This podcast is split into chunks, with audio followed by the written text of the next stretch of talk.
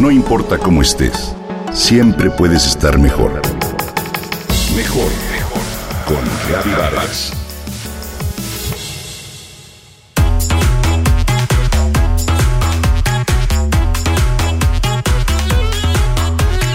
Era una fiesta muy peculiar. Desde que recibimos la invitación lo supimos, pues una advertencia poco común rezaba. Trae ropa y zapatos cómodos para brincar y divertirte. Ante el aviso, pues, decidimos optar por el versátil pantalón de mezclilla y unos tenis. Al llegar, me dice Patricia, quedamos más que impactados. Avioncitos dibujados en el patio, un juego de basta, varias cuerdas para brincar y resortes, pero sobre todo un ambiente sumamente divertido y original que nos hizo a todos olvidarnos de celulares y demás dispositivos. Fue como una ventana al pasado, como el recuerdo de aquella infancia en la que tanto reí con mis amigos y primos.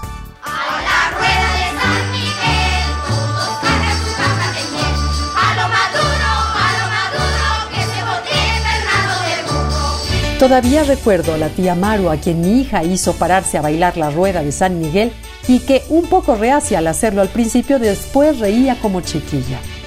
Con motivo de los festejos del Día del Niño, hoy quiero compartir contigo el origen de algunos juegos tradicionales que han pasado de generación en generación y que es importante que continúen en el conocimiento de padres e hijos a fin de preservar de esta manera nuestros usos y costumbres. No dejemos que sea la misma tecnología la que los haga caer en el olvido. Este 30 de abril te invito a que los recrees con tus hijos, sobrinos o nietos y se diviertan en grande si es que se puede.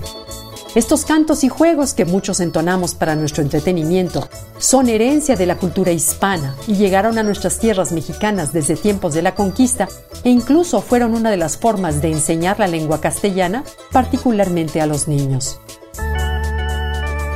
contar con los ojos cerrados hasta un número acordado previamente y al terminar de hacerlo, avisar en voz alta a los demás que saldrá a buscar a sus compañeros que se escondieron anticipadamente.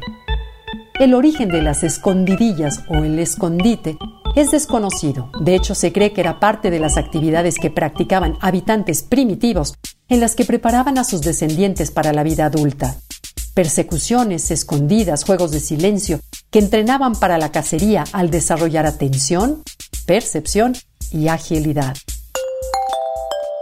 Jugar rayuela era divertidísimo. Este juego, además de divertido, contribuye a la coordinación visomotora, a la agilidad y movimiento, así como a la coordinación motriz gruesa. Este juego se desarrolló de acuerdo con diferentes versiones, en la Europa renacentista y su temática se basó en el libro La Divina Comedia de Dante Alighieri. En esta, el personaje cuando sale del purgatorio y quiere alcanzar el paraíso debe atravesar una serie de nueve mundos para lograrlo. Así, en la rayuela, el jugador salta de casilla en casilla y empuja la piedra o bolita de papel húmedo. Que se formen dos filas, niñas y otra de niños. No importa, pueden mezclarse niñas y niños. Lo importante es que las filas estén una frente a otra. Bueno, ¿a qué vamos a jugar? ¡Al matarile, hombre! Empecemos, pues. Y no se olviden que cada vez que digamos matarile lireró, se hace una reverencia. Dos filas de niños, una frente a otra, son parte primordial de este juego que se acompaña de un canto muy conocido por todos nosotros.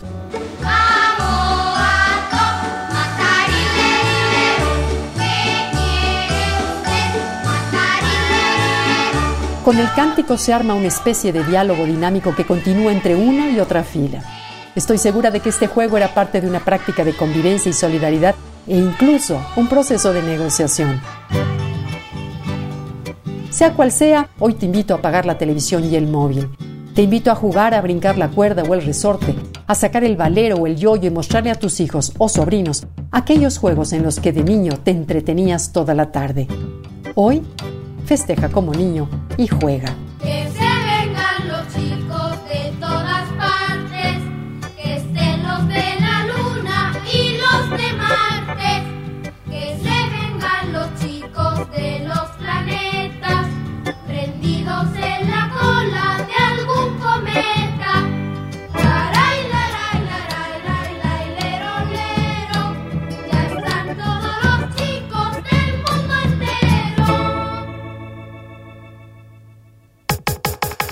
Comenta y comparte a través de Twitter.